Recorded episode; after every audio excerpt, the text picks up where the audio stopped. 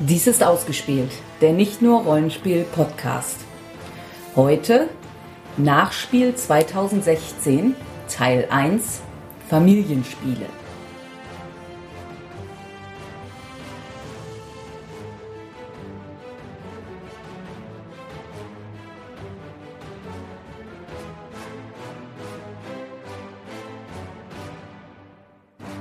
Mein Name ist Sandra Ich bin Jens. Und wir sind zurück von der Spiel. Hurra! Besser gesagt, die Spiel war Hurra. Ja, aber ich habe genug. Also Mhm. ich bin froh, wieder zu Hause zu sein. Es war schön, es war anstrengend. Es reicht. Mhm. Wir haben heu- heuer 27 Spiele geschafft. Oder habe ich mir jetzt Ich verzählt? glaube nur, also äh, ja, Ja. Ja, nein, doch, vielleicht. Irgendwas um den Dreh. Mhm. An besagten vier Tagen. Und ja, irgendwas grob zur Messe muss man mal wieder wiederholen, dass es voll und laut ist. Das weiß man mittlerweile. Es, also was mir diesmal aber tatsächlich das erste Mal so aufgefallen ist, dass die Mülleimer alle überquollen.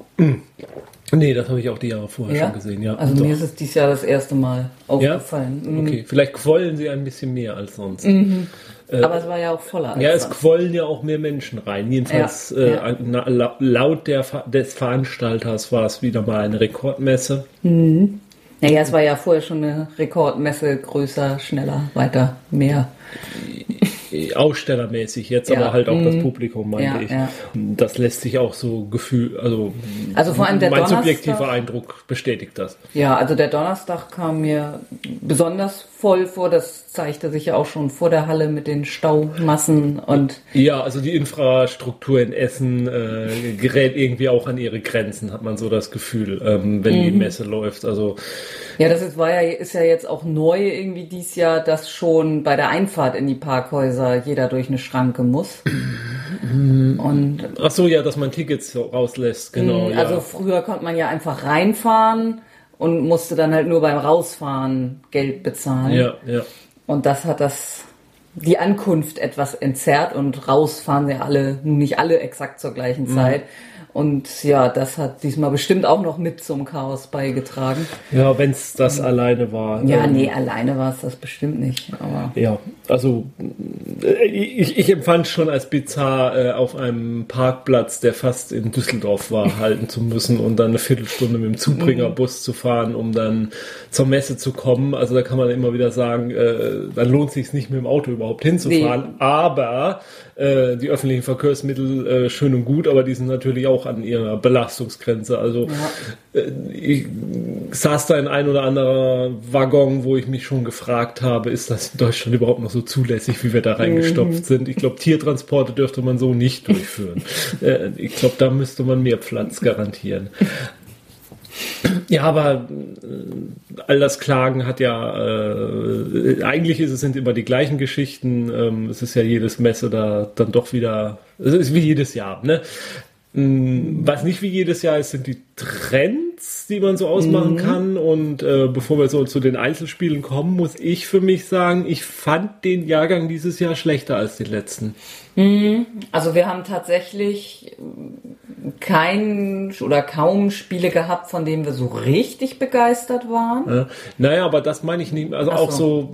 so, so von, von der Innovationskraft. Da Ach war so. letztes Jahr Mhm. irgendwie mit Time Stories und, und Ja, dem okay, Pandemie okay. Legacy Ja, das stimmt. ähm, besonderer. Mhm. Also dieses Jahr war das wieder der alte Durchschnitt, bis auf eine Ausnahme, würde ich sagen. Mhm. Ich glaube, zu der wolltest du gerade ansetzen. Die Escape Room Spiele. Genau. Also das ist halt die, sag ich mal, neue Sache in der Spielmechanik oder der Trend, äh, ja, den man da vielleicht ausmachen kann. Nein, ja, neues Thema. Mhm. Ja, ähm, ja. Mhm. Der Versuch halt sowas, wenn man sagt, Escape Rooms sind so die, die Analogisierung von Computer-Adventuren, so Mist und was es da früher alles gab. Mhm. Nee, nicht Mist, sondern Myst, Myst. Der versucht das eben in, in analoger Form in so einen echten Raum zu bringen und das ist jetzt der nächste Schritt, das dann wiederum auf das äh, Spielbrett abzubilden. Die zwei großen haben wir auch beide getestet, da kommen wir denn ja noch im Einzelnen zu. Naja, und thematische Schwerpunkte, das hatten wir, glaube ich, auch schon im Vorspiel erwähnt, Wikinger und Mars. Es gab aber kein Spiel mit Wikingern auf dem Mars. Ja, aber wäre cooles Thematik. Vikings on the Mars. Mal schauen, vielleicht macht's nächstes Jahr eine. Ähm, Modi Modibio, nee, oh, ich, Modifius? Modifius, Dankeschön. Modifius bringt einen Kickstarter für ein John Carter Rollenspiel. Das ist ja immerhin schon so ein bisschen auf dem Maß. Ich weiß gar nicht, ob es bei John Carter auch so eine Art Wikingern gibt. Also, Ja, ähm, weiß ich jetzt auch nicht so. ja. Ja, ähm, aber außerhalb der Vorstellung der Spiele könnten wir ja vielleicht nochmal so über äh, zwei, äh, nein, nicht über zwei, also wegen der Escape Rooms, also es gab ja auch echte Escape Rooms auf der Spiel, das wollte ich damit sagen, also nicht nur die Spiele, sondern innerhalb der Präsentation hat man ja auch echte Escape Rooms gemacht und einen davon haben wir ja quasi dann auch gehabt, nämlich den Kosmos, den echten Escape Room, da kann man ja mal drüber reden kurz vielleicht. Der war nett gemacht. Also wir hatten das, oder Sandra hat das gewonnen beim Bei dieser Vorausscheidung Ja. sozusagen. Obwohl ich eigentlich schneller war. Ja, ich weiß auch nicht. Ähm, und man meldete sich da am Stand und äh, äh, wurde dann da so ein bisschen eingewiesen, wie das halt normal bei diesen Escape Rooms auch läuft. Und dann sind wir da eingesperrt worden und erlebten da unsere, die, die Nacht der Premiere oder wie hieß das Ding. Und da waren wir halt eingesperrt in einem Garderobenraum und da war auch eine Garderobiere, also eine Aufsichtsperson quasi mit drin. Die gesagt hat, wo wir nicht zu doll rütteln sollen, Ja. damit der Raum nicht auseinanderfällt. Und, und ich glaube, wir haben uns gar nicht so schlecht dabei geschlagen. nee, Nee, also wir haben uns nicht so schlecht dabei geschlagen, äh, wobei man halt auch zugeben muss, wir hatten am Tag vorher schon äh, das Exit-Brett-Testspiel gemacht und das ja, hat also sich da, da, das hört ihr denn ein bisschen später noch, was wir dazu ja, zu sagen hatten. und das hat sich inhaltlich etwas überschnitten. ja, das war uns nicht bewusst. Wir haben halt das am Tisch gespielt, bevor Ja. wir im Raum waren und stellten dann fest, oh, deshalb haben wir uns zurückgehalten und haben unsere Mitspieler den Hauptteil machen lassen. Soweit es dann halt die, soweit die Überschneidung war. Aber es war schon Mhm. Ja. sehr viel anders. Aber man musste Eben, weil bestimmte man Dinge. wirklich unter Kissen gucken musste und Sachen an Wänden verschieben musste und das bietet natürlich das reine Tischspiel nicht. ja, ja. Gut, dann kommen wir jetzt zu den Spielen. Ja, ich. fangen wir mit den Spiel Ja, an. Das also- ist das Wichtigste und Ja. da sollten wir uns Das nicht länger wollt ihr aufhalten. ja auch. Ja, also jetzt in der ersten Sendung, wir nennen es traditionell jetzt in diesem Teil Familienspiele. Das ist natürlich wieder ziemlich willkürlich. Also manche Spiele davon gehören vielleicht auch schon zu den etwas freakigeren Mhm. Spielen, aber naja, irgendwie, irgendwie müssen wir das halt in zwei ungefähr gleiche Hälften teilen. Ja, mein Vorschlag wäre ja gewesen, es in Pandemie Kusulu und Kusulu und Ja, den Rest also, zu unterteilen. ja, das kommt aber auch nicht ganz Nee? hin. Also in der zweiten Sendung kommt alles, was Pandemie oder Cthulhu oder beides ist. Okay. Aber es kommt auch noch ein bisschen was anderes. Andererseits könnte man Pandemie wiederum inzwischen ja eigentlich auch fast zu den Familienspielen. Ja, eben. Also da wird das ganz schön schwierig mit dieser Aufteilung. ja.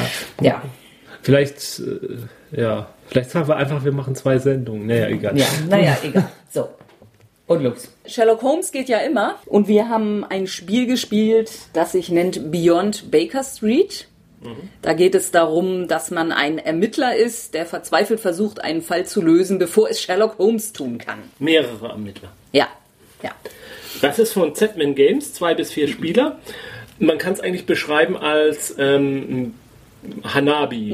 Ein bisschen aufgebläht. Ja, also man hat Karten in der Hand, die hält man verkehrt rum, nur die anderen sehen, was man selber hat und man beschreibt eigentlich genauso wie bei Hanabi, ähm, das ist äh, eine 2 und das ist eine 2 und das ist eine 2 oder man sagt, das hat eine Farbe und das Ganze funktioniert halt so, da liegen in der Mitte des Brettes liegen äh, ein Verdächtiger, ein Tatort. Tatort und ein Motiv. Und die haben jeweils einen Zahlenwert und ein Symbol dabei. Und man muss die richtigen Symbole dahinlegen zu diesen Tatorten oder Tatverdächtigen oder Motiven. Und man muss gucken, dass man die richtige Anzahl an Punkten erreicht. Also genau den. Zahlenwert. Und nicht drüber. Und das schafft man halt, indem man sich gegenseitig Hinweise gibt. Jedes Mal, wenn man sich Hinweis gibt, rückt die Sherlock Holmes-Figur einen Schritt weiter. Und wenn die irgendwann am ihrem End angereicht ist, dann heißt das, Sherlock Holmes hat den Fall gelöst. Und wenn das passiert, bevor wir selber den Fall gelöst haben, indem wir eben genau die Punktzahlen mit den richtigen Karten dahingelegt haben, dann haben wir verloren als Spieler insgesamt. Und wenn wir es halt schaffen, dann haben wir gewonnen. Und man kann aber auch die Motive und Täter und was weiß ich austauschen. Ja, also wenn man merkt, das wird jetzt gar nichts mehr, das schaffen wir nicht Ja. mehr, dann ja, kann man eine wegtun und die nächste versuchen. Genau. Und aber vom Spielprinzip, ehrlich gesagt, es ist Hanabi. Ne? Mhm. Ja. Und ich muss sagen, es hat mir viel mehr Spaß gemacht als Hanabi. Mhm. Also ich habe das, ich fand das überraschend gut. Also mir hat das echt äh, Laune gemacht. Es Mhm. sind 20 Minuten Spielzeit, glaube ich, angegeben. Das dürfte auch das gewesen sein. Was steht denn da für eine Spieleranzahl? Zwei bis vier hatte ich Ah ja, ach schon so, gesagt. ja, stimmt. Zwei bis vier Spieler. Zu Äh, zweit weiß ich jetzt nicht, ob es da so. Ja, kann, Aber- ich, kann ich jetzt auch nicht beurteilen. Aber ähm, also zu dritt auf jeden Fall. Es, Ja. Also, ja. Also wer, wer, wer eigentlich das Spielprinzip von Hanabi mochte, aber irgendwie mit diesem, ich, wir machen da jetzt ein schönes Feuerwerk, vielleicht so als Thematik nicht so klar gekommen ist, der kann das. Und ähm, in fortgeschrittenen Varianten kriegt man auch Rollenkarten. Das bedeutet, dass man bestimmte Dinge in dem Spiel besser machen kann als andere. Zum Beispiel, indem man, wenn man zum Beispiel einen Tipp abgibt, dass dann Sherlock Holmes weniger weit vorrückt, als wenn er das machen würde, wenn man, wenn man ein anderer Charakter wäre. Oder so ähnliche Ja, Dinge halt. Also man hat, es gibt halt so Rollencharaktere, die das Spiel vielleicht noch ein bisschen aufpeppen, komplizierter machen. Also eher du bist immer der, der Tipps gibt Ja, und ja. du bist der, der. Also für mich ist macht. es, jetzt sage ich mal, im Gegensatz zu einem Spiel, was wir auch gespielt haben, nämlich Tides of Madness, was die, das Grundspiel komplizierter macht und für mich nicht unbedingt besser deswegen war, äh, ist das eine Version, die das Grundspiel, also das Erweitert. Hanabi erweitert und dafür mich, für mich, für mich besser gemacht hat. Ja, so, jetzt fällt mir nichts mehr ein, was immer geht. Spiele aus dem letzten Jahr vielleicht. Wir haben gespielt Mysterium, das war ja eins der großen Sachen des letzten Jahres. Also zumindest äh, sehr belagert. Ja, und, und sehr optisch auffällig mit Ja. so einem schwarzen Gruselraum. Und ja, dieses Jahr war es jetzt nur eins unter vielen. Irgendwo versteckt mittendrin auf einem Asmodee-Stand. Mhm. Äh, ja, ist immer wieder ganz lustig, was so ein Jahr Unterschied ausmachen in der Mhm. Einem Jahr bist du der heiße Scheiß und im nächsten Jahr liest du zwischen Dixit und weiß ich nicht was rum. Ja, Dixit Dixit, ist ja ist, schon, schon gar nicht so schlecht. Also das Spiel vermischt ja so ein bisschen, naja, Cluedo-Ansätze mit Dixit. Mhm. Also einer in dem Spiel ist der Geist in einem Spukhaus und die anderen Leute sind Medien. Medien in diesem Spukhaus und der Geist versucht den anderen klarzumachen, äh, welch, wie, wie es gestorben ist, wer ihn umgebracht hat, an welchem Ort und mit welcher Waffe. Soweit so Cluedo. Und also jeder der Mitspieler muss in der ersten Phase des Spiels seine eigene Kombi erraten. Man muss erst den Täter erraten, dann den Ort, dann die Waffe und arbeitet sich da so durch. Und die Hinweise darauf gibt der Geist über Karten, die relativ Dixit-artig sind. Also abstrakte Bilder und Die Interpretation zulassen. Genau, also der Geist kann versuchen über, also er kann jede Runde beliebig viele seiner Handkarten, ich weiß es gar nicht genau, wie viele er hat, jedem der ratenden Medien geben und damit einen Hinweis auf, ja, was auch immer derjenige gerade erraten muss. Und da kann er eben über die Farbe gehen oder irgendein Teil, der auch irgendwo bei dieser Person drin ist und Also, Ja, was also- auch immer er glaubt, was den, Ja. den Medien den richtigen Hinweis gibt für, für ihre richtige Karte. Ja. Und ähm, es liegen halt natürlich mehrere zur Auswahl da. Und wenn man halt die richtige dann trifft, dann rückt man halt weiter und darf dann als nächstes was anderes, Mhm. also den Tatort und die Tatwaffe dann.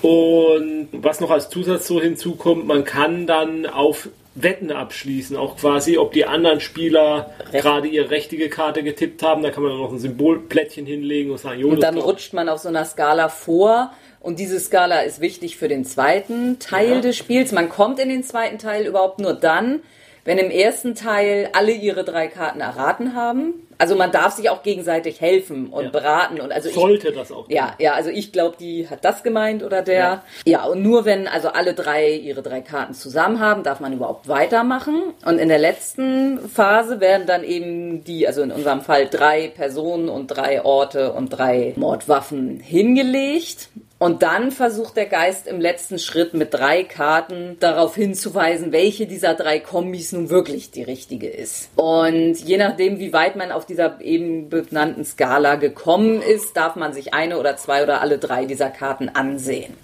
Und dann muss jeder an der Stelle dann verdeckt und heimlich für sich abstimmen. Und dann haben hoffentlich, die, hat hoffentlich die Mehrheit das Gleiche getippt. Ja. ja, und dann muss der Geist jetzt sagen, ob es richtig war oder nicht. Und dann gewinnt man oder verliert man.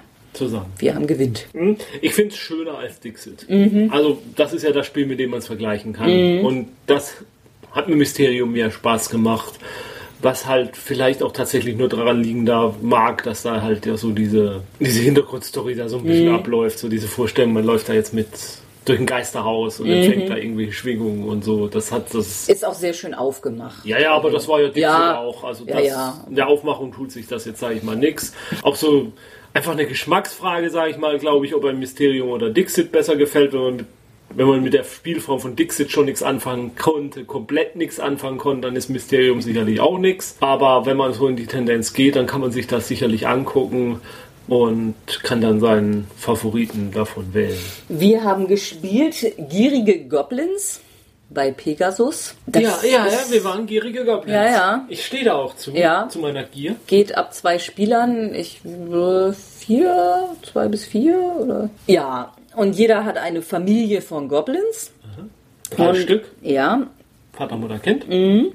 Und die arbeiten alle in der Mine, vor allem die Kinder. Und also da sind verschieden viele, also je nach Spielerzahl Minenkarten, immer eine Mine weniger als Goblin-Plättchen. Und dann noch, was war denn eigentlich der andere Raum? Eine weiß ich Schule, auch nicht. eine ah, Goblin-Schule ah, eine war das, Schule. ich. Okay.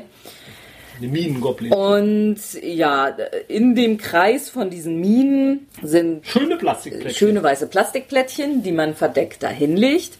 Jede Goblin-Familie mag besonders oder ist besonders gut im Abbau einer Edelsteinart. Ja.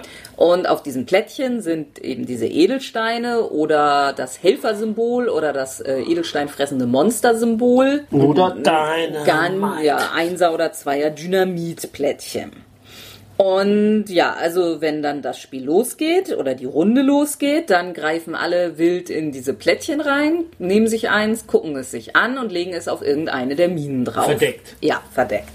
Es gibt ein Plättchen, wenn man das zieht, legt man das irgendwo hin und deckt eins der Plättchen dann für alle offen auf. Aber ansonsten bleiben die verdeckt. Und das ist auch ein wildes Durcheinander. Ja, jeder langt quer rüber und ja, und dann muss man aber irgendwann auch mal seine Goblin-Plättchen auf eine der Minen legen. Ab da darf aber in diese Mine auch nichts mehr reingelegt werden. Also die Schwierigkeit ist eben, man will da seinen Goblin erst drauflegen, wenn, wenn es möglichst lukrativ ist. Leider können einem aber auch eventuell andere Spieler dazwischendurch Gob ähm, Dynamit reinlegen. Ja, oder wenn- ihren eigenen Goblin draufschmeißen. ja, das eben auch. Wenn man aber zu lange wartet, schmeißt da vielleicht jemand seinen ein- eigenen Goblin drauf. Und wenn man nachher beim Aufdecken drei oder mehr Dynamitstangen hat, macht's Kavum und man kriegt überhaupt nichts und muss sogar an die Goblin-Gewerkschaft noch fünf Geld zahlen. Wenn man aber zwei Dynamitstangen nur drin hat, dann verdoppelt sich Genau. das, was man Nee, verdreifacht, ne? verdreifacht. Genau, Ein, verdreifacht. eine Dynamitstange verdoppelt, zwei verdreifachen, Ja. drei machen Bumm Ja. und mehr. Nie mehr als drei. Ja, ja.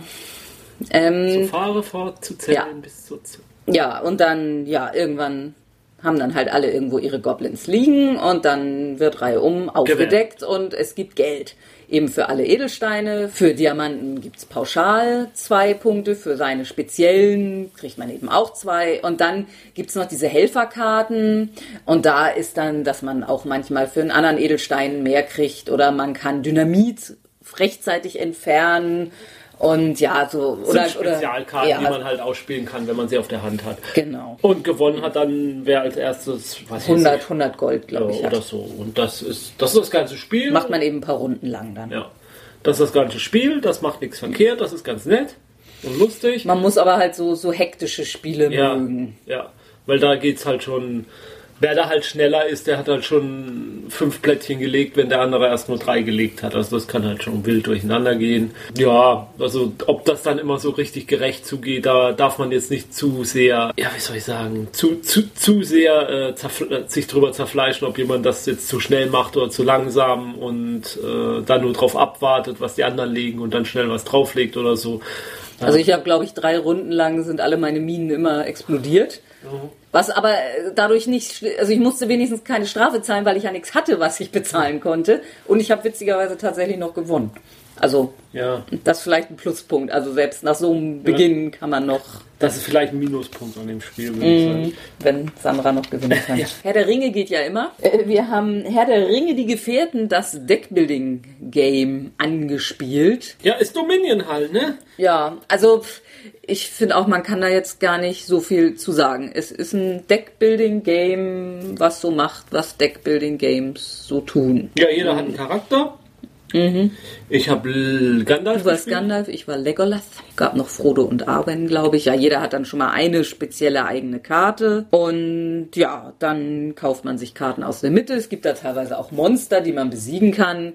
Die haben noch Hinterhaltfähigkeiten, die den Spieler treffen, der gerade dran ist, in dem Moment, wo das aufgedeckt wird. Ja, und das war's im Großen und Ganzen schon. Also, Was das wirklich? Ja. Ach so, ja, also gewonnen. Man kann halt so ein, so ein Stapel an Monstern durchkämpfen, wenn man dann das letzte stimmt. Monster, das war glaube ich, wer war das? Lutz, Lutz, wie heißt der denn, dieser Oberborg da? Bolk, Balk? Bolk. Ach, egal. Egal, ja. So, Und- so ein Ork halt. Hast du eingesehen, hast du alle gesehen. Ähm, oder eben, wenn man das Deck durchgespielt hat und ah, ich würde sagen, man muss schon schon Herr der Ringe Deckbuilding Game Fan sein, um dann, sag ich mal, die, die Zielgruppe zu, zu sein. Ja. Äh, also es gibt bessere Deckbuilding Games, es gibt bessere Herr der Ringe Ich glaube, ich habe mich auch inzwischen ein bisschen satt gedeckbildet. Also, Ja, das, das kommt auch dazu. Äh, aber ich, ich wollte nur sagen, es gibt bessere Herr der Ringe-Spiele und es gibt bessere Deckbuilding-Spiele, aber wenn man nun wirklich auf der Suche nach einem Herr der Ringe Deckbuilding-Spiel ist, bitteschön. da kann man nichts verkehrt machen, ist von Asmodee und äh, Craptos, nee, nicht Crapto, Crap, Crap, äh, Cryptozoic Entertainment, äh, zwei bis fünf Spieler, 30 Minuten Spielzeit, weiß ich jetzt nicht. Käme mir, glaube ich, länger vor, ob man das wirklich so schnell durch hat. Ja. Ja, Vielleicht, wenn man richtig, richtig erfahren richtig, ist. richtig gut. Man Ist. ein Crack ist. Wikinger gehen ja immer. Wir haben gespielt In the Name of Odin. Was haben wir in seinem Namen getan? Gerade. Natürlich. was Wikinger so tun. Das ist ein Spiel, in dem man also Ruhm erringt, in dem man Gebiete überfällt. Um einen Überfall zu machen, braucht man ein Schiff, einen Anführer und eine Mischung aus drei verschiedenen Crewmitgliedern, die da sind Seeleute, Krieger und Händler. Und ja, es gibt dann eben so Gebietskarten, Davon liegen immer ein paar da und das sind die, die man überfallen kann und für jede braucht man eine unterschiedliche Menge von diesen drei unterschiedlichen Typen. Es gibt auch noch Gebäude, die einem Boni geben. Und das Ganze macht man also über einen Stapel mit Karten. Jede Karte hat zwei Symbole und man benutzt immer entweder das obere oder das untere. Oben auf der Karte sind drei verschiedene Symbole, die diese drei Besatzungstypen kennzeichnen und unten gibt es Symbole Schiff, Anführer und Gebäude. Also man muss dann drei Schiffe haben, um also Schiffssymbole, um ein Schiff zu kaufen, zwei bis vier oder fünf Anführersymbole, um Anführer zu kaufen. Und für Gebäude, da muss man dann erst noch so ein, so ein Handwerksplättchen, ist aber auch egal, und dann das Gebäude. Und ja, bei diesen drei Typen ist das so, wenn man eine Karte damit von der Farbe legt, kriegt man eine Figur, wenn man zwei legt, kriegt man drei und bei drei Karten sechs.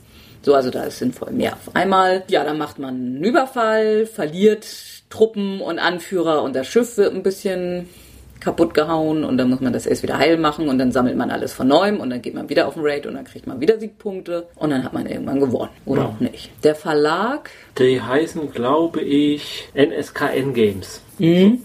So. Äh, ist zwei bis fünf Spieler auch. Und ja, war mal wieder so ein Spiel, was uns der, der Designer erklärt hat. dessen Namen ich jetzt sicher einfach nicht. Chris, Christoph irgendwas.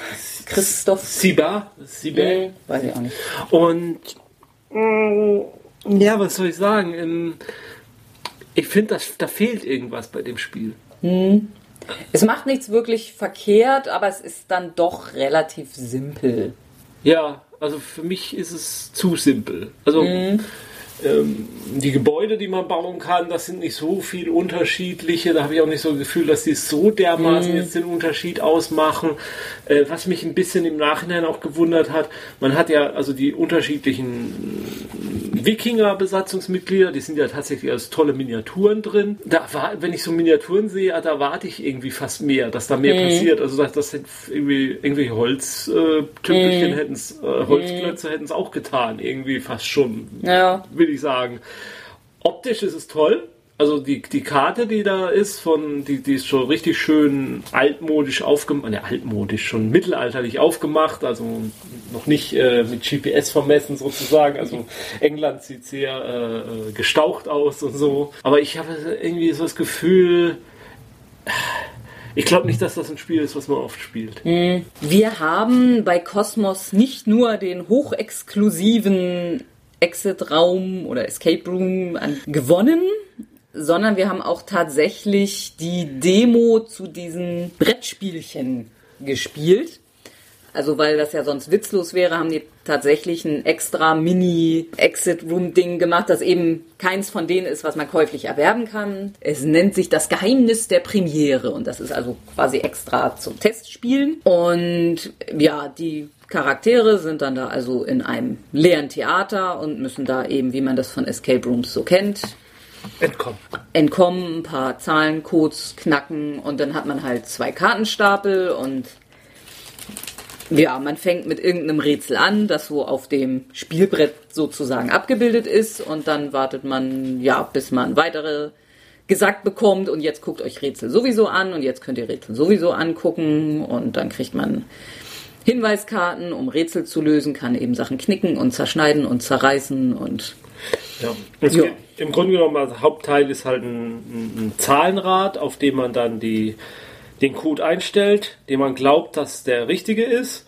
Und je nachdem, welche Code man eingestellt hat, wird halt ein Fenster, äh, eine Zahl offen. Und äh, das ist dann halt die Zahl, das Hinweiskärtchen, was man jetzt aufdeckt. Und wenn man dann die falsche Zahl hat, dann steht auf dem Hinweisplättchen, du, du hast wohl einen falschen Code. Und wenn man die richtige hat, dann steht auf dem Hinweisplättchen mit der richtigen Nummer halt auch dann, wie es weitergeht. ja. Äh, das funktioniert ganz gut. Ja, Also, Ich meine, wir waren, wir haben es zu fünft gespielt Ja. und waren relativ gut. Also es gibt da halt äh, so eine kleine, also es gibt auch Tippkarten, wenn Ja. man irgendwo nicht weiterkommt. Und dann gibt es eben so eine Tabelle, je nachdem wie schnell man war und je nachdem wie viel Tippkarten man benutzt hat, kriegt man eine Punktezahl. Und wir waren also auf jeden Fall, wir waren ganz gut. jo, wir Ja. waren sehr, sehr schnell. Und ja, aber ich- also ich habe schon- schon das Gefühl, also dieses ähm, Escape Room Feeling äh, umgesetzt auf Brettspiel, das, das schafft das Ding schon ganz gut. Das, Mhm. Ja. ist, das ist in Ordnung. Also ich gehe mal davon aus, dass die, die man kauft, noch ein bisschen umfangreicher ja, ja, sind sind sie als auch, sind dieses. sie auch. Hat, hat, hatten sie gesagt, dass, dass, ähm, Also dass das nur ein kleiner Ausschnitt ist. Also für 13 Euro. Kann man da also klar, also es ist tatsächlich, bei Time Stories ist es ja so, dass man das zumindest noch weiter verleihen kann. Ja. Und dann kann es jeder, den man kennt, kann es auch noch spielen. Also das ist, wird bei denen wahrscheinlich nicht so sein. Ja, aber wie gesagt, also jetzt überleg dir mal, du, du investierst einmal 13 Euro, spielst das mit fünf Leuten zusammen einen Abend, äh, teilst das, was weiß ich, noch die Kosten darum, dass dann jeder ein paar Euro dazugegeben hat. Und dann hast du einen schönen Mhm. Ja. Abend gehabt mit diesem Kärtchen. Also das finde ich jetzt nicht nee, zu teuer. nee, also, nee, denke ich auch. Klar ist es ein einmaliges Vergnügen, aber es ist auch kein Mhm. Ja. kostspieliges einmaliges Vergnügen. Nö, nö, nö. Ja. Bei Pegasus haben wir auch noch ein kleines Kartenspiel namens Elements gespielt. Ist ein Zweispieler. Ja, ich glaube Ja. Mhm. schon. Zwei Spielerspiel. ja. Ist so eine Art äh, Skat für Anfänger, oder? Ja, genau. Ähm, es gibt ein bisschen mehr Karten, als mit denen man spielt. Also es, damit man nicht zu perfekt zählen kann, sind eben ein paar Karten, von denen man nicht weiß, welche außen vor. Und dann gibt es, ich glaube, sechs Sechsen und eins bis fünf, jeweils zwei. Ist, ja, Ja. So, Also also man weiß genau, wie viele Karten es gibt. Und Wenn man dran ist, legt man entweder eine Karte aus oder man kann eine 6 wegwerfen. oder man kann sich die oberste Karte aus der Mitte nehmen und offen hinlegen. Und Ziel des Spieles ist es, dass man einen Kartenwert an Wert an Karten auf der Hand hat. Oder vor einem liegen, das wird dazu addiert. Ja, oder vor einem liegen. Das sind die, die, die vor einem liegen, sind die, die man aus der Mitte rausgenommen hat. Äh, also in der Addition soll das das gleiche ergeben wie der Zahlenwert, der in der Mitte Ist auch so ein bisschen Blackjack vielleicht. Ja, also Mhm. wie der Mitte ausliegt. Wenn man meint, dass das so ist, dann klopft man. Also, Wobei man, also die, die in der Mitte liegen, die kann man zählen. Ja. Also die sieht man tatsächlich alle. dann klopft man und dann wird ausgelegt Und wenn man drunter oder gleich, also wenn man gleich ist, hat man gewonnen. Wenn man drunter ist, wird geguckt, wer näher dran ist an Ja. dem Wert. Mhm. Und Also wer drüber ist, hat verloren. Ja. Das ist alles. Ja, mehr ist eigentlich Ja. nicht. Also Nö, nö, nö. Ganz schöne Karten, aber also. Große Karten auch. Ne? Ja, mhm. ja, also so, so Skat für Anfänger, ne? Also es ist halt, man muss ein bisschen zählen, man muss ein bisschen erahnen, was der andere noch so hat. Ja. Und ja, das war's auch schon. Dann sind wir ein bisschen Rad gefahren. Das hatten wir, glaube ich, im Vorspiel. Ich oder? ja. Oder hatten wir es dann doch nicht erwähnt? Ich, Ne? ich wollte es eigentlich. Ja, nee, ich- ich glaube, wir haben es nicht. Ein Spiel namens Flamme Rouge bei Lorda Pillet. Ja, genau. Zwei bis, Zwei bis vier zwei Spieler. bis vier Spieler. Äh, wie der Titel schon sagt, geht es um den roten Teufelslappen, der die letzten Kilometer einer äh, Radtour ähm, äh, ankündigt.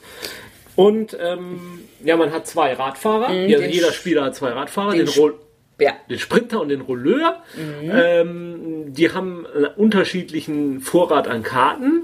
Und jede Runde legt man für jeden eine Karte aus. Also man zieht vier Karten, wählt eine aus. Die anderen kommen drunter. Die, die man ausgewählt hat, so viele Schritte geht man dann auf einem Rennplan nach vorne. Äh, und dann kommt die Karte raus aus dem Spiel. ja. Und, Und die, die man weggelegt hat, die kommen andersrum, also dass man sieht, wenn der Stapel fertig ist. dann wird neu gemischt. Neu gemischt, genau. Und dann geht das so von vorne los.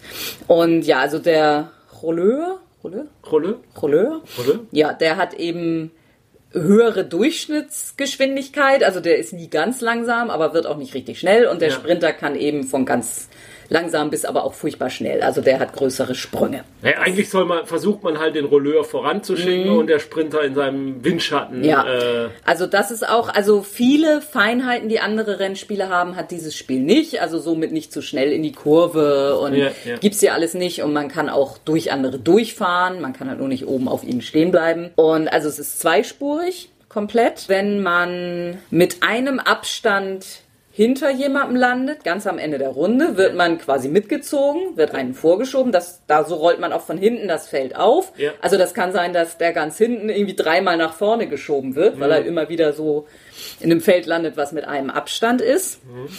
Und diejenigen, die ganz vorne stehen, also auch wenn es zwei verschiedene Felder stehen, trifft's äh, Ja. hat, trifft's jeweils immer die, die vorne stehen, die kriegen Erschöpfungskarten. Erschöpfungskarten sind Karten, wo mit denen man halt nur zwei Genau, die feste Geschwindigkeit 2, was eben dann so das die- langsamste Die ist. verstopfen einem das Deck. Ja. Die füllen das Deck immer mehr. Ähm, deswegen ist es halt, also es ist halt, äh, es schafft halt, was manche Rennspiele eben nicht schaffen, dass wenn jemand am Anfang sich einen Vorsprung rausgearbeitet hat, dass der dann vielleicht teilweise schon gar nicht mehr einholbar ist, weil er dann Weil der halt jedes Mal Erschöpfung kriegt und seine großen Karten sind schon raus Ja. und ja, er hat dann irgendwann nur noch Zweier auf der Hand mit denen so- er sich vorankrebst und, äh, und die anderen holen ihn irgendwann ein und vor allem kriegt er ja jedes Mal wieder Erschöpfung dazu, Ja. solange ihn die anderen nicht einholen. Also das ist nicht das Richtige. Also ich habe tatsächlich auch, habe ich auch wieder gewonnen, habe ich echt alles gewonnen, kann Ja. sein, dass ich dann doch eine ganze Weile, na, am Anfang habe ich relativ viel Erschöpfung gekriegt, Ja, dann ja. bin ich irgendwann zurückgefallen oder habe mich auch zurückfallen lassen und dann sind alle anderen vorgeprescht und dann kam ich plötzlich aus dem Nichts mit meinen hohen Karten noch, die ich dann doch noch hatte. ja, was ich mir bis jetzt nicht erklären kann, warum Ja, ja. du die bis zum Schluss hattest. Und ja, bin dann noch vorbeigerauscht und hab sogar, also unter den drei Pla Erstplatzierten waren zwei meine beiden. Weiß auch nicht, ich war total gut. ja, Ja, also es macht halt einiges äh, einfacher als andere Rennspiele, also aber auch eben bewusst ja. einfacher und äh, ja, also das dieses Ziel, äh, dass dass Leute unter also dass das eben dagegen ankämpft, dass einer gleich vorne weg ist, was wir bei Formula D extrem hatten, Ja. als wir das mal gespielt haben. Ja, also es, es hat halt auch nicht so einen hohen Zufallsfaktor. Also der Zufallsfaktor besteht halt in den vier Karten, die man zieht, aber aus den vier Karten kann man ja eine auswählen. Man wählt natürlich immer erst von Also, also alle wählen verdeckt. Ja. Alle ziehen gleichzeitig, wählen ihre beiden verdeckt aus. Also da kann man tatsächlich nicht Naja, der der, ist jetzt so und so Wa- weit. Was der Zufallsfaktor halt ein bisschen ist, ist, dass passieren kann, dass man mit, der, mit dem Einradfahrer auf da wo landet, wo schon zwei Figuren Nee, stehen. das meinte ich nicht. Nee, äh, meinst dass man mit dem einen Radfahrer eine hohe Karte auswählt und dann Ach bei dem anderen mhm. Radfahrer vier Karten zieht und dann nur niedrige dabei Ja, sind. genau. Man zieht nicht alle acht auf einmal, sondern man wählt einen aus, mit dem man anfängt, ja. wählt die Karte und ja. zieht dann die nächsten vier. Ja. Da kann man mal daneben liegen. Dann reißt man sie Also ich als alter Radsportfan habe schon so das Gefühl gehabt, das bildet das Thema auch ganz gut ab, so ein bisschen. Auch gerade mit diesem Windschattenfahren auch und, und, und zu gucken halt, dass man im Feld bleibt und äh, nicht zu auffällig voranprescht, sondern mit der Masse mitschwimmt und dann erst am Schluss halt dann so das Zeug raushaut. Äh, das hat mir sehr gut gefallen, äh, deswegen ist es auch äh, in die Einkaufstasche gewandert. Dann. Mhm. Mhm. Game of Thrones geht auch immer. ja, wobei dieses Spiel. Game of Thrones das Kartenspiel. Genau, also jetzt das Legacy, äh, nee, nicht Legacy, sondern äh, Living Card Game Heißt es noch überhaupt so? Weiß ich, ich weiß es auch nicht. Also es gab ja schon mal ein echtes Sammelkartenspiel, mhm. also auch Heidelberger Fantasy Flight und mhm. jetzt gibt es eben das. Und ja, es macht jetzt auch im Großen und Ganzen das, was Sammelkartenspiele oder eben von dieser Regelart Spiele ja. so tun. Also man, man mischt sich meistens sein Deck aus zwei Häusern zusammen. Also ich hatte die Starks und die, was ich ein bisschen nicht so gut oder also von Great der Story her, ja, Greyjoys. Naja, gut, vielleicht ganz am Anfang mm. Theon und so. Und Jens hatte die Targaryens mit den Dornens. Das, das passt. passt. ziemlich gut. Ja, und dann legt man halt Charaktere und die bekloppen sich in drei verschiedenen Konfliktarten, Militär, Intrige und ja, so, so Macht, Diplomatie. Ja. Und damit generiert man dann Siegpunkte oder haut sich ein bisschen was kaputt. Und ja, wer zuerst 15 Siegpunkte hat, hat gewonnen. Ja. Ja, aber ich weiß gar nicht, ich würde es gar nicht so schlecht reden. Nö, aber es macht jetzt auch nichts ja. großartig. Also Anders ja noch, genau, noch eine ganz nette Sache sind die Strategiekarten. Ja, jede tut irgendwas Besonderes. So, und dann bestimmt diese Karte, wie viel Gold man am Anfang hat, mit dem man dann eben neue Karten ausspielen kann. Ja, man sollte vielleicht noch dazu sagen, also jede, vor jeder Runde wählt man verdeckt ja. eine Strategiekarte, mhm. deckt sie gleichzeitig auf. Die hat halt einen, wie so sagst, einen Spezialeffekt und bestimmt halt, wie viel Einkommen man hat und wie viel. Und wie, wie man in der INI, ja. also wer anfängt. Also das kann man auch mit mehr als zwei mhm. spielen. Und das dritte ist, äh, in Konflikten, ob man da einfachen Schaden macht oder vielleicht sogar doppelt oder sogar gar keinen Schaden.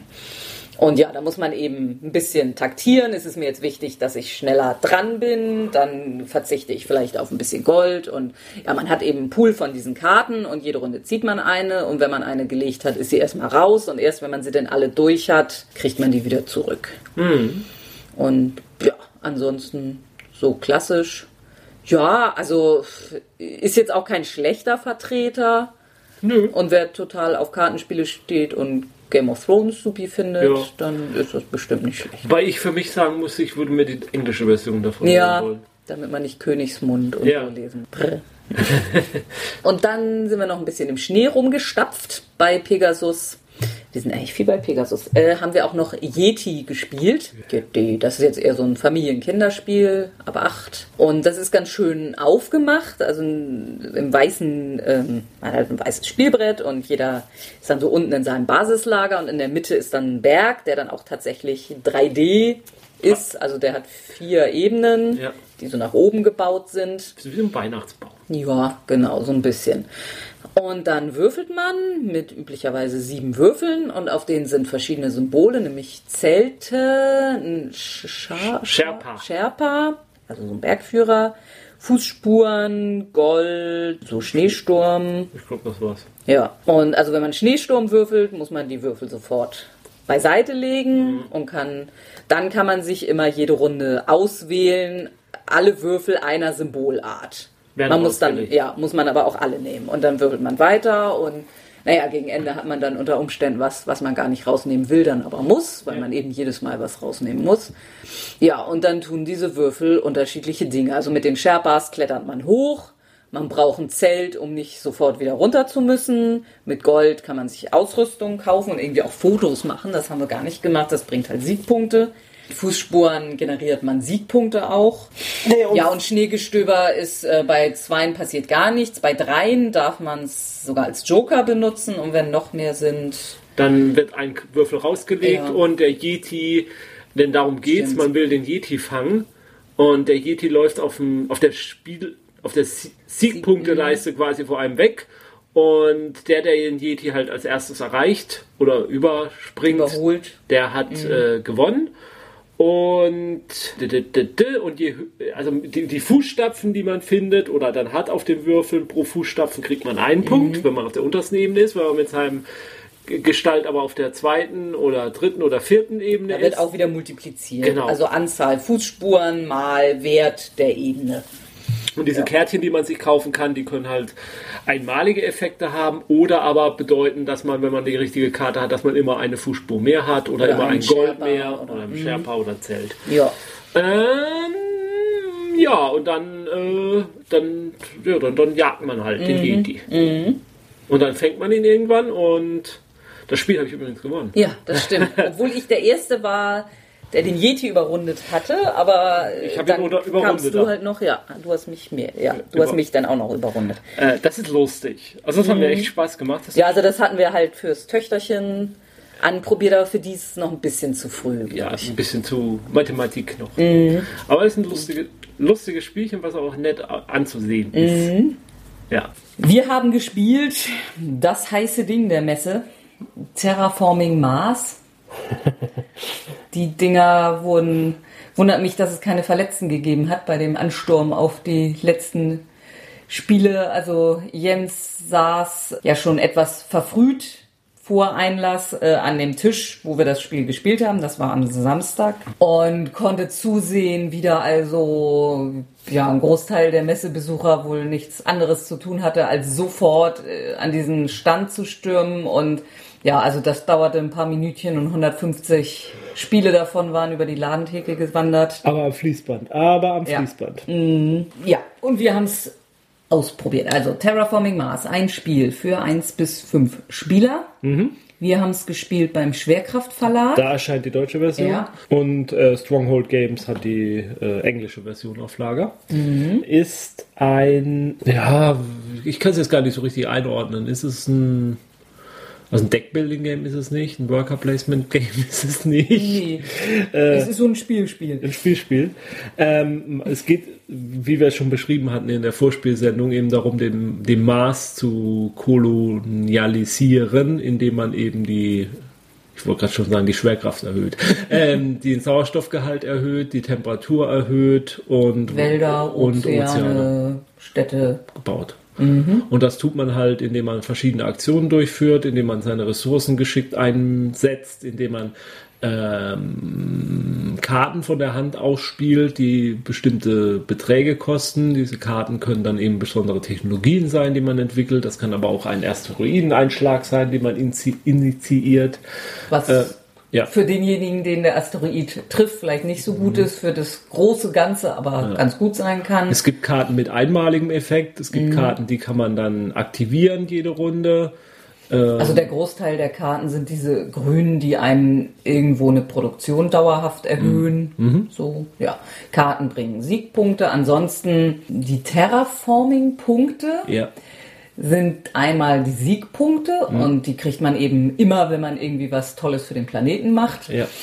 Und das ist aber auch gleichzeitig das Einkommen. Ja.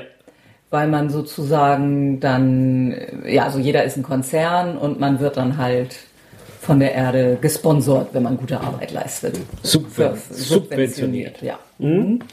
Ähm, das ist ein ganz interessanter Mechanik, wobei ich mich da teilweise gefragt habe, ob es dann nicht, wenn ein Spieler ähm, gelingt, äh, vorauszueilen mit den Siegpunkten, ob er dann nicht einen unfairen Vorteil, also ob, er, ob der da nicht vorne bleibt, immer weil er halt auch immer mehr Einkommen hat. ja. Und man braucht eben Einkommen auch um diese Karten Ja. oder um, für alle Aktionen braucht man. Ja, wobei andererseits äh, braucht man, muss man ja auch seine Infrastruktur aufbauen und äh, ich weiß nicht, ob man, ob einem beides gelingen kann gleichzeitig, also quasi den Planeten hoch zu pushen und sich dadurch Terraforming-Punkte zu sichern und gleichzeitig auch eine Infrastruktur aufzubauen. Also irgendwann holt einen das dann vielleicht auch wieder ein. Ähm, wir haben nur die Basisvariante gespielt. In der erweiterten Variante gibt es noch mehr von diesen Karten, Produktionskarten und dergleichen und Ereigniskarten. Und außerdem kann man unterschiedliche Konzerne spielen und da und die unterschiedlichen Konzerne haben unterschiedliche Startbedingungen und unterschiedliche Stärken und Schwächen. Und äh, das macht das Spiel dann natürlich auch nochmal interessanter, um zu schauen, äh, wie man mit verschiedenen Strategien gewinnen kann. Mir hat's gefallen, das Spiel. Das vorneweg. Aber ich war jetzt nach der Proberunde noch nicht hin und weg von dem Spiel. Also könnte jetzt noch nicht sagen, jo, der Hype ist berechtigt. Mhm. Dazu müsste ich es wirklich nochmal richtig spielen. Ja, dazu haben diese Proberunden halt auch einfach nicht gereicht. Ja, aber manchmal also, reicht, also ich ja, sag mal anders, ja, ja. Äh, ich hatte schon Spiele, da hatte ich nach der Proberunde gedacht, okay, das ist das der heiße Scheiß, das muss mhm. ich haben. Mhm. Und offensichtlich ging es ja sag ich mal, vielen Leuten so, so sonst, ja, obwohl haben die wirklich alle die Proberunde gespielt oder haben die nur den Hype mitbekommen, mm, der im mm. Internet war, den wir ja auch mitgemacht haben. Ja. Ähm, und kaufen es jetzt einfach. Also es gilt jetzt mal zu beobachten, wie es so die nächsten Monate ist. Und da bleibt einem auch nichts anderes übrig, weil im Moment ist es tatsächlich auch ausverkauft. Das, was, Deutsche zumindest. Ja, was mm. wir mhm. gehört haben, soll erst im Januar wieder eine neue Auflage da sein. Und auch die müsste man wahrscheinlich schon quasi jetzt vorbestellen, damit man da rechtzeitig rankommt. So jedenfalls erstmal jetzt die Legenden, ob das wirklich so ist, ob das nur eine, der Versuch ist, so den Eindruck von Verknappung zu sorgen, damit die Leute blind kaufen und das Ding dann im Januar doch überall in den Läden ist, weiß man nicht. Muss man abwarten. Ich bin wirklich gespannt, ob sich der Hype so hält. Mhm. Oder ob er jetzt dann mit der Zeit einbricht. Ich wie gesagt, wage überhaupt keine Prognose bei dem Spiel. Also ich kann es noch nicht beurteilen, nach dem, was ich bisher gespielt habe. Was ich sehr schön fand, diese ähm, die Würfel, die äh, also so für alle Ressourcen genutzt werden, die waren Gold, Silber und Kupferfarben. Die waren sehr, sehr schick. Ja, auf der anderen Seite fand ich es irgendwie ein bisschen unglücklich, dass es für das, alle Ressourcen immer die gleiche. Ne? Mhm. Also die zeigen halt immer nur die Wertigkeit mhm. an und man legt also sie 10, halt 5 und 1. Ja, und man legt sie halt auf die entsprechende Ressource fällt. Mhm. Und da habe ich mir halt auch gefragt, es kann ja auch ganz schnell passieren, dass man da aus Versehen mal was verschiebt. Ja. Und ja. dann liegt, ah, war das jetzt ein, waren das jetzt fünf? Ja, also so Kupfer? schick das war, wär, wären vielleicht dann irgendwelche Holzsteine, ja, weiß ich nicht, äh, Nahrung in ja, Blätterform und so vielleicht. Und ich muss auch sagen, ich fand die Symbolsprache auf den Karten. Ja nicht so nicht intuitiv. intuitiv. Nee. Also, also, da waren wir nicht allein. Also die mhm. ganze, es waren ja zwei Spielrunden parallel und man hat im Gefühl, ständig haben die Leute gefragt, mhm. was bedeutet das jetzt nochmal auf der Karte und so. Also da kenne ich auch Spiele, die haben das besser drauf. Ja. Also da hat man es einmal durchschaut und versteht es dann. Und bei dem Spiel waren doch, na, da heißt es jetzt das und jetzt heißt es aber doch nur das und die Symbole waren dann auch nicht immer so logisch an der gleichen Stelle. Ähm, ja, also gilt es weiter zu beobachten, mhm. das Spiel. Auf der Suche nach einem Spiel für Töchterchen haben wir ausprobiert Animals on Board bei Pegasus mhm. für zwei bis vier Spieler. Mhm. Ja, da muss man Tiere auf sein Schiff packen. Ist von Eggert-Spiele übrigens. Ah, ja. Ja. Mhm. ja, der die geckige Hintergrundgeschichte ist, am Ende kriegt man nur Punkte für Tiergruppen, die größer sind als zwei oder für einzelne Tiere. Singles. Ja, Singles. Weil die Pärchen hatte Noah für seine Arche gepachtet. Muha. Also genau, man packt Tiere auf die Arche, genau. Also oder ja. auf sein, offensichtlich gab es mehr als eine Arche. Mhm. Die Aufzeichnungen aus dieser Zeit sind eben mehr als lückenhaft. Und ja, und, und das macht man halt, indem in der Mitte des Feldes, des Spielfeldes, äh, acht Tierplättchen offen plus einen verdeckt mhm. liegen und pro Zug kann man dann eben diese zusammenliegenden Plättchen in Gruppen teilen. Mhm. Also man kann immer äh, eine Gruppe mehr machen. Ja. Also das muss nicht irgendwie symmetrisch sein oder so. Man kann, ist auch egal, wo die liegen. Man nimmt einfach eins bis n davon raus, macht damit eine neue Gruppe auf. Wenn man teilt, kriegt man Nahrungsplättchen. Ja. Und man kann dann eine Gruppe auf sein Schiff nehmen, die so groß ist, wie man Nahrungsplättchen zahlen möchte. Ja. Oder kann. Genau. Ja das ist im Prinzip schon das das ganze die Spiel. ganze Spielgrundlage. Und, und, dann versucht man, also die Tierplättchen haben Nummernwertungen von 1 bis 5 und für ein Single-Tier kriegt man genau diese Punkte. Hat man aber eine Gruppe eben mit drei oder mehr Tieren, zählt jedes dieser Tiere 5. Sprich, man versucht also möglichst große, große Gruppen, Gruppen zu haben, weil dann jedes Tier fünf Punkte zählt. Aber das versucht halt der Mitspieler ein bisschen zu verhindern. Ja, und wenn man am Schluss dann halt ein, Wenn man dann noch ein Paar hat, weil man das dritte Tier nicht mehr gekriegt hat, dann bringt es halt überhaupt keine Punkte. Ja. Ach so, das Spiel endet, sobald einer der Spieler zehn Tiere an Bord mhm. hat. Und ja, mehr kann man zu dem Spiel auch überhaupt nicht nö. mehr sagen. Ich fand es nicht so nö, nö. prickelnd. Also, nö, den Hammer fand ich es auch nicht. Ja. Also ab acht Jahre könnte man noch sagen. Genau. Aber Ja, also es hat mich jetzt nicht so. Ich, ich habe nicht das Bedürfnis, es nochmal zu spielen. Dann haben wir, wie schon am Anfang erwähnt, das zweite große Escape Room Spiel ausprobiert, nämlich Escape Room, das Spiel vom Norris Verlag. Ja, das ist auch für zwei bis fünf Spieler. Also die hatten sich mit Cosmos da offenbar, also hatten die gleiche Idee, haben auch so ein extra Demo gehabt, was eben nicht zu den verkauften Spielen gehört, sondern das eben einfach nur so darstellt, wie es funktioniert. Wäre interessant, ob in ihrem echten Escape Room, den sie da auf der Messe Ja. hatten, auch dann das Ja, ja, ähnliche das- Spiel gespielt wurde. Ja, also da ist ja natürlich der große Unterschied oder die Ende der Philosophie. Also bei Cosmos ist es ja ein kleines Päckchen für ja 10 Euro gab, ab 10 Euro gab es das auf der Messe zu kaufen. Ich Also glaub, original knapp 13 Euro. Ja. Und das ist aber halt wirklich ein Wegwerfspiel. Also jedenfalls die Version, die wir gespielt haben. Also Und ich denke, das wird auch immer so sein, dass da halt was ist, was man zerknickt oder zerschneidet oder Ja. zerfaltet. Das heißt, man kann es nicht mal wirklich weiter verleihen. Ich meine, wenn man das halt runterrechnet, man sitzt da vielleicht mit, mit vier oder fünf Personen, teilt die 13 Euro durch die Spieler, dann zahlt man zwei, Investition? drei Euro für eine halbe Stunde Spaß. Und Spaß hat man damit schon. 45 bis 90. Fünf- Ah, doch, okay. Also das Kosmos-Spiel ist mit 45 bis 90 Minuten angegeben. Ah, ja, also. okay. Und jetzt das Norris-Spiel, zu dem wir eigentlich wollten.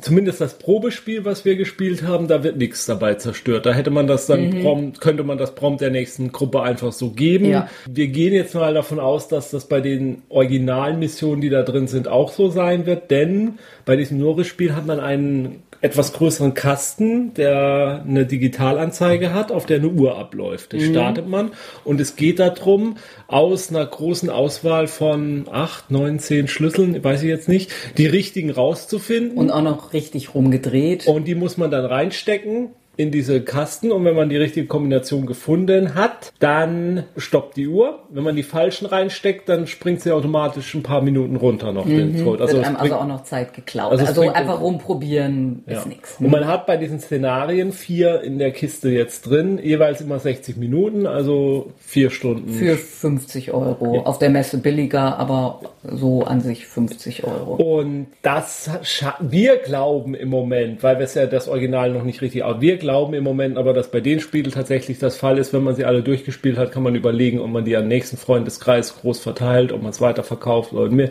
Das könnte tatsächlich sein, dass, dass es da äh, sozusagen einen Wiederverwendungswert gibt.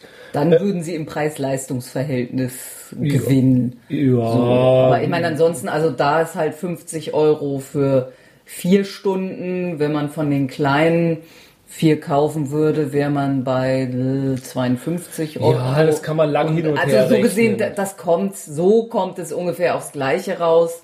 Wie gesagt, bei dem Norris-Spiel besteht nur vielleicht die Chance, dass man es tatsächlich noch weiter verleihen kann. Ich, also wie gesagt, ich glaube, am Ende des Tages ist es ja auch eine Geschmacksfrage, welches der Ja. beiden man besser findet. Und äh, Also ich glaube, bei, bei dem von Cosmos wird ein bisschen mehr gepuzzelt. Ja. Und also bei dem von Norris, da war halt einfach ein großer Plan, den man sich genau angucken muss. ja, lass uns doch mal tatsächlich, wir, wir spoilern da jetzt nichts Ja. großartig. Also da ist ein Raum, da ist ein Raum abgebildet auf einem Plan. Man hat zwei Utensilien noch bekommen.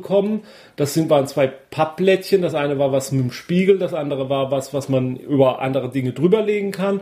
Und dann fängt man an zu grübeln, was man denn auf diesem Raum sieht. Und je länger man drauf guckt, umso eher entdeckt man Details. Wir entdecken zum Beispiel, dass da irgendwelche Codes drauf sind und entdecken dann auch, dass wir irgendwo was haben, womit man diese Codes offensichtlich übersetzen kann. Und wir entdeckten irgendwann, wo man wohl dieses eine Teil drüberlegen muss, haben es dann drüber gelegt, haben erstmal nicht verstanden, was uns das sagt, bis einer der Spieler plötzlich die Erkenntnis hatte, Moment mal, jetzt sieht das doch aus wie. Ähm, und so hat man sich einen Code zusammengesetzt und dann hat man angefangen, diese Schlüssel sich anzugucken und hat festgestellt, hm, da sind ja gewisse Übereinstimmungen mit dem, was wir da jetzt an Codes zusammen uns getragen haben. Und daraus konnten wir dann schließen, das müssen wohl die und die Schlüssel sein. Am Anfang, bevor das passiert, äh, liest man einen Einstiegstext vor, was denn jetzt überhaupt so das Szenario ist. Und dann legt man halt los und startet eben diesen Raum und fängt dann halt an, also das ist halt das gleiche in einem echten Escape Room, durchs fängt man ja an, an wirklich den Raum zu durchsuchen, alles rumzuwühlen und so. Hier fängt man dann halt an, ein Bild zu studieren und rauszubekommen, was einem die Symbole da drauf, äh, nein, es ist ja ein richtiges Bild, was ein Szenario, ein Raum zeigt, was einem halt, äh, was man auf diesem Bild halt sieht. Und das ist halt so das Prinzip da. Bei den Kosmos-Spielen funktioniert das halt mit diesen Kärtchen und da mit den Code drehen und welches Kärtchen man jetzt umdrehen muss. Deswegen fühlt sich im ersten Moment, würde ich sagen, fühlt sich das Norris-Spiel ein bisschen näher an einem echten Escape Room an würde ich fast mal ja, sagen. Und vor allem näher an diesen Internet, also ja, ja. Escape Rooms, würde ich sagen, die man so im Internet finden ja, kann. Ja. Da ist das Kosmos ist genau im Geiste auch ein Escape Room, aber es fühlt sich ein bisschen anders an. Es ist ein bisschen mhm. was Eigenständigeres noch. Was auf Dauer sich jetzt durchsetzen wird und wirklich mehr Spaß machen wird, wird, glaube ich, teilweise auch an den Szenarien einfach liegen, wie gut die geschrieben sind, wie also bei Kosmos gab es ja irgendwie Pharao, Hütte ja. und Labor und hier beim Norris-Ding Prison Break, Virus, Nuclear, Countdown und Temple of the Aztec. Also da sind sie sich relativ ähnlich, würde ich ja, sagen. Ja, wobei ich sagen würde, das Norris-Spiel äh, äh, wendet sich an bisschen älteres Publikum. Ja. Also ich glaube, dass die Kosmos-Spiele, wie viele Jahre sind die denn angegeben? Ja, das, die Kosmos-Spiele sind ab 12, Norris sagt sein Spiel ab 16. Das ist ein mhm. bisschen, das sind ein bisschen erwachsenere Themen. Das hat man auch beim Probespiel mhm. schon ein bisschen gemerkt, so, dass das ein bisschen düsterer ist. Aber das sind ja persönliche Empfindlichkeiten. Es gibt Kinder, die, denen macht das überhaupt nichts aus und andere Kinder würden sich auch von dem Pharao-Szenario von Kosmos äh, Albträume haben. Also da kennt jeder sein Kind selber am besten, mhm. was da äh, was da ein Problem ist. Das, da, darum geht's jetzt eigentlich nicht. Ja, und denke ich halt auch, wie abwechslungsreich sind die Rätsel wirklich. Ja, Ob man ja. das Gefühl hat, wenn man zwei Räume gespielt, oh, schon wieder der gleiche und schon wieder muss ich hier einen Morsecode übersetzen oder schon mhm. wieder ist das. Das ist was, was man jetzt noch nicht einschätzen kann. Ja. Dazu können wir mal was sagen, wenn wir beides öfter gespielt haben, was wir vorhaben zu tun, denn wir haben uns sowohl einen Kosmos-Box schon mal gesichert und wir haben auch das Norris-Spiel erworben. Mhm. Und ja, also was wir so noch nicht, also wir hatten bei beiden großen Spaß. Ja, definitiv. Das, also Beides im Moment würde ich sagen gute Spiele, die man sich zulegen kann, vor allem wenn man eben auch ein Escape Room-Fan ist äh, was ich mittlerweile tatsächlich bin, was ich ja nicht gedacht hätte, dass ich es jemals werde, aber ähm, ja, irgendwann ist man halt angefixt, auch davon. Ich bin gespannt, wie da die Langzeit, also ich, wenn man mal die ganzen Escape Rooms Spiele jetzt durch hat, wie dann das Fazit sein wird. Ich könnte mhm. mir auch vorstellen, dass man danach plötzlich, dass ich dann sagen werde, nee, das mit Norris zum Beispiel, das war dann jetzt doch nix. Oder das mit äh, Kosmos, also jetzt haben wir drei gemacht und irgendwie ist das immer derselbe Käse, also die Abwechslung fehlt mir könnte ein Fazit sein. Im Moment kann man das noch nicht ziehen. Mhm. Ich hoffe nicht, dass es so sein wird. Dann haben wir noch ein weiteres Wikinger-Spiel gespielt, nämlich Blood Rage. Vom Verlag Cool Mini or Not und äh, vertrieben von äh, Asmodee. Ja, da spielt jeder einen anderen Wikinger-Stamm. Man spielt über drei Zeitalter jedes dieses, dieser Zeitalter endet mit Ragnarök. Mhm. Und ja, also man hat einen Pool an Kriegern und einen Anführern. Den kann man ja auf seinem eigenen Tableau so ein bisschen Ausrüstung geben, besondere Eigenschaften. Man kann auch Monster zur Unterstützung kriegen. Und ja, also man hat Wutpunkte am Anfang sechs, das kann man steigern. Das sind dann so die, die Aktionspunkte, die man hat. Und dann setzt man Truppen ein, plündert, ja, legt Karten eben, also Verbesserungskarten. Das war's schon so im Großen, aber es ist dann taktischer, als es jetzt erstmal klingt. Ja, also da sind die waren es jetzt wirklich neun, weiß ich nicht, die Welten angeordnet, Yggdrasil in der Mitte, ein paar andere außenrum. Und ja, da setzt man eben seine Truppen ein. Jedes Gebiet kann genau einmal geplündert werden. Angrenzende Wikinger können mitmachen. Beim Plündern? Ja. Wenn man im Gebiet drin ist, muss man mitplündern, ob man will oder nicht. Und wenn es also wenn man alleine plündert, dann plündert man halt und kann durch den Effekt dann, den man da erreicht, äh, einen seiner Stammeswerte erhöhen. Wenn da andere mit drin sind im Gebiet, dann gibt's eine Schlacht und ja. Ja, und die Schlacht kann auch nur genau einer gewinnen. Also alle anderen gehen nach Valhalla. Mhm. Jeder legt noch eine, eine Kampfkarte, die eben verdeckt so Boni noch geben kann und auch irgendwelche Spezialfähigkeiten. Und Ja. Anso ja, ansonsten werden einfach die Kampfwerte der Figuren, mhm. die am Kampf beteiligt werden. Also äh, normaler Krieger hat einen Punkt, dann gibt's Anführer, die haben drei Punkte und dann gibt's eben diese unterschiedlichen Monster, die man kontrollieren kann und ein Schiff gibt's Schiffe, auch die eben auf mehrere Gebiete ja. gelten. Und es ist auch gar nicht so schlimm, dass regelmäßig Truppen sterben, weil die kommen dann ja nach Valhalla und da kann man auch Punkte für kriegen. Und besonders gut ist es, wenn sie bei Ragnarök nach Valhalla gehen. Das, da finden die halt auch mächtig Dufte und da gibt's besonders viel Ruhm mhm. für. Und es ist dann halt auch, wenn ein Zeitalter rum ist, kriegt man alle aus Valhalla wieder. Mhm. Und behält eben auch ähm, die, die ganzen Steigerungen, die man hatte. Und ja, also es gibt auch äh, jeder, also es ist auch mit Drafting, also mhm. jeder kriegt am Anfang acht Karten, dann wird gedraftet, bis jeder sechs Karten hat. Die benutzt er dann in dem Zeitalter. Und ja, da hat man halt auch immer so, ähm, ähm, wie nannten die sich jetzt? Also es sind letztendlich Siegpunktkarten, da steht, wenn du am Ende das und das geschafft hast, dann Missionen, Missionen, ja genau. Erfüllt. Also das, das mein, mein Lieblingsding war eben, dass man vier in Valhalla haben muss. Also deshalb bin ich immer sehr gern gestorben. Ja, oder dass man irgendwie die Mehrheit, die stärkste, also mhm. nee, die Mehrheit in einem Gebiet haben muss am ja. Ende der Runde. Und man, man versucht halt die Clanwert, also die Werte seines Clans auch zu steigern. Das ist eben äh, auf der einen Seite die Wutproduktion, das kann aber auch auf der anderen Seite das sein, also man kann auch den Wert steigern, den man dann an Punkten kriegt, wenn man eine Schlacht gewinnt. Mhm. Also am Anfang kriegt man pro gewonnener Schlacht, sage ich mal, nur drei Punkte, aber wenn man da seinen Clanwert steigert, dann kriegt man irgendwann mal pro gewonnener Schlacht zehn Punkte. Mhm. Und so sammelt man eben Und die Anzahl Truppen, die man überhaupt einsetzen kann. Ah ja, genau, den Kampf, den Wert kann mhm. man auch steigern. Und so sammelt man dann irgendwann seinen Ruhm zusammen.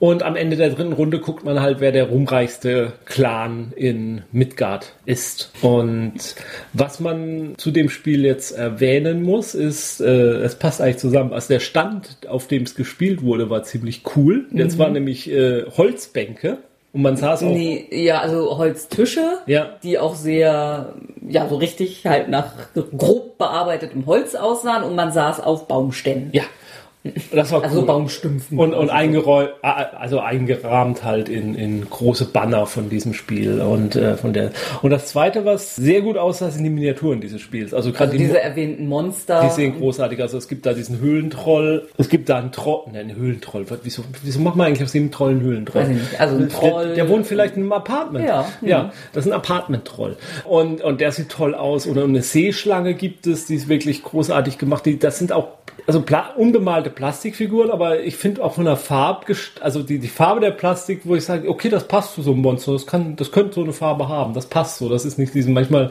sind ja bei diesen Plastikminiaturen die Farben, die sie haben, schon so. Mhm. mhm. Ja, also das hat uns auf jeden Fall auch sehr gut gefallen. Das haben wir auch gekauft. Mhm. Gut, das war dann unsere erste Sendung. Mhm. Müssen wir jetzt noch kein großes Fazit ziehen. Das kommt dann im zweiten Teil. Also wann, wann, kommt denn der zweite Teil? Eine Woche später. Eine Woche später, okay. So, so soll es sein. Alles klar. Mhm. Dann ja, da habt ihr jetzt ja schon mal genug Futter, um euch eine Woche über Wasser zu halten. Ja. Bis dahin. Spielt schon weiter. Mhm. Eins der Spiele, die wir uns vorgestellt haben zum Beispiel. Hm? Jo. Tschüss. Tschüss.